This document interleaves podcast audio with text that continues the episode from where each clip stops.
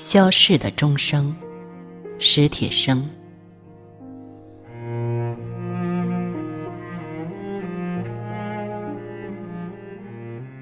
在台阶上张望那条小街的时候，我大约两岁多。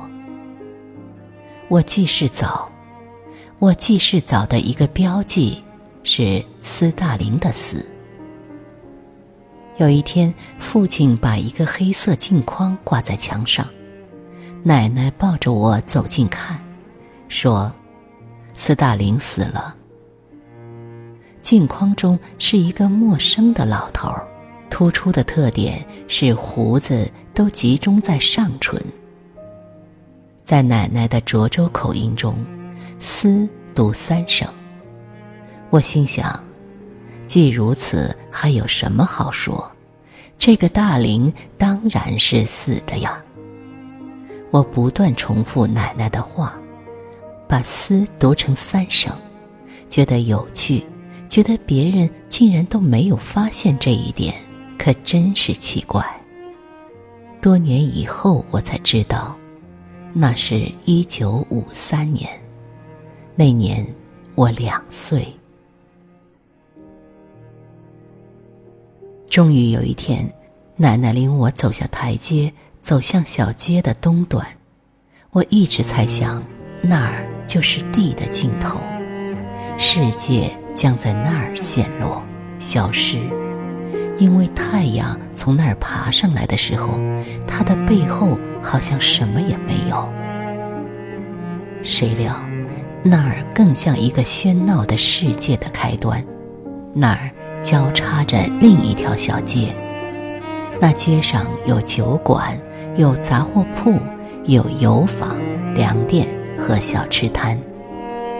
因为有小吃摊，那儿成为我多年之中最向往的去处。那儿还有从城外走来的骆驼队。什么呀，奶奶？哦，骆驼，干嘛呢？他们？驮煤，驮到哪儿去呀？驮进城里。驼铃一路叮铃当啷、叮铃当啷的响，骆驼的大脚趟起尘土，昂首挺胸，目空一切。七八头骆驼不紧不慢，招摇过市，行人和车马都给他让路。我望着骆驼来的方向问：“那儿是哪儿啊？”奶奶说：“再往北就出城了。出了城是哪儿？是城外。城外什么样？行了，别问了。我很想去看看城外，可奶奶领我朝另一个方向走。我说：“不，我想去城外。”我说：“奶奶，我想去城外看看。”我不走了，蹲在地上不起来。奶奶拉起我往前走，我就哭。带你去个更好玩的地方不好吗？那儿有好些小朋友。我不听，一路哭。越走越有些荒疏了，房屋凌乱。住户也渐渐稀少，沿一道灰色的砖墙走了好一会儿，进了一个大门。哦，大门里面豁然开朗，完全是另一番景象。大片大片寂静的树林，碎石小路蜿蜒其间，满地的败叶在风中滚动，踩上去吱吱作响。麻雀和灰喜鹊在林中草地上蹦蹦跳跳，坦然觅食。我止住哭声，我平生第一次看见了教堂，细密如烟的树枝后面，夕阳正染红了它的尖顶。我跟着奶奶进了一座拱门，穿过长廊。走进一间宽大的房子，那儿有很多孩子，他们坐在高大的桌子后面，只能露出脸。他们在唱歌，一个穿长袍的大胡子老头弹响风琴，琴声飘荡，满屋子里的阳光好像也随之飞扬起来。奶奶拉着我退出去，退到门口。唱歌的孩子里面有我的堂兄，他看见了我们，但不走过来，唯努力的唱歌。那样的琴声和歌声，我从未听过，宁静又欢欣。一排排古旧的桌椅、沉暗的墙壁、高阔的屋顶，夜似都活泼起来，与窗外的晴空和树林连成一气。那一刻的感受，我终生难忘，仿佛有一股温柔又强劲的风，吹透了我的身体，一下子钻进我的心中。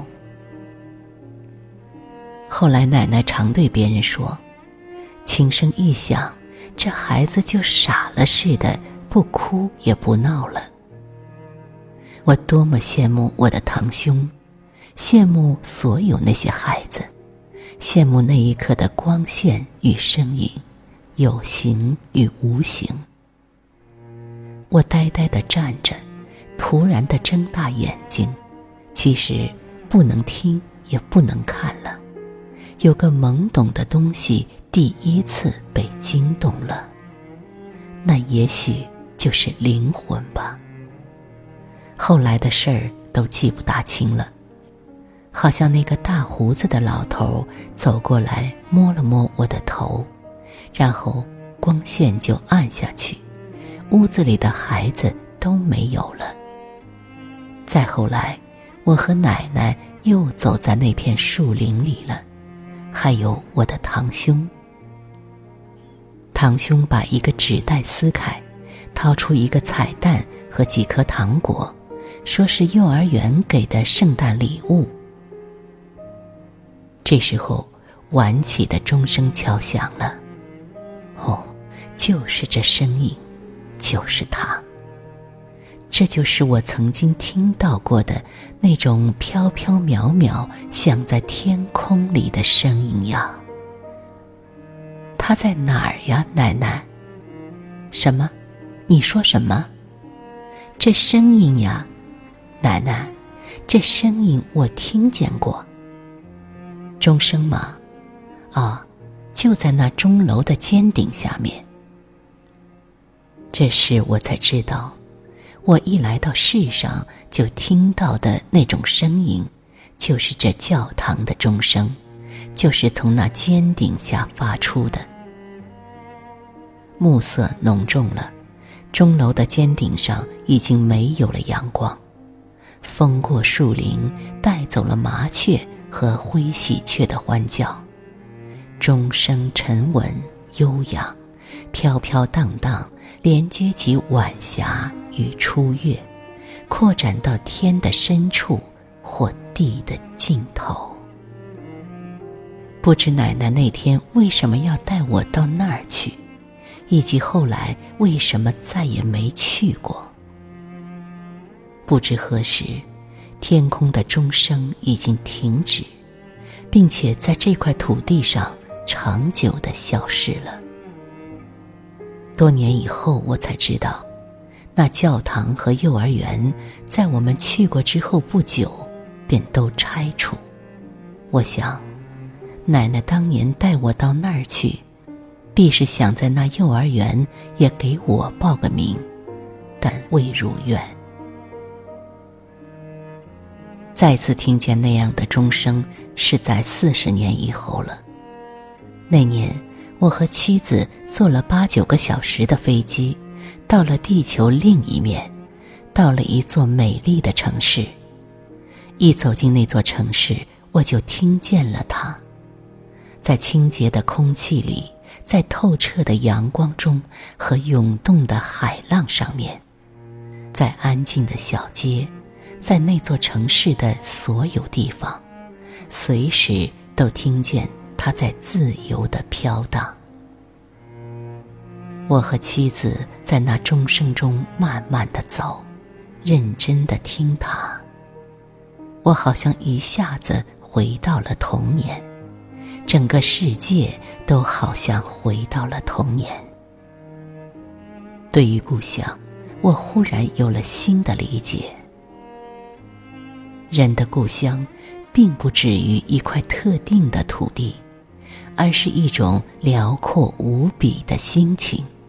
不受空间和时间的限制，这心情已经唤起，就是你已经回到了故乡。